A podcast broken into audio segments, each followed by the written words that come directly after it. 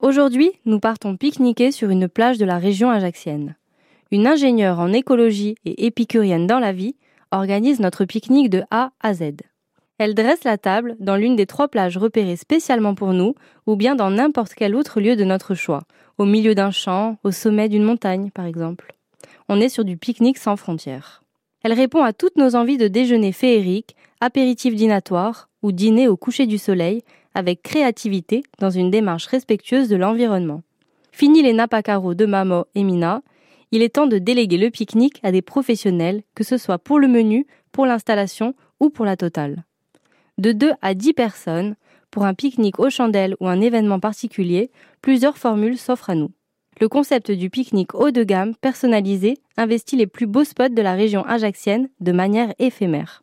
Les producteurs locaux s'invitent à notre table sur la plage de Lave, sur la plage d'Argent ou près de la tour de Capitello par exemple.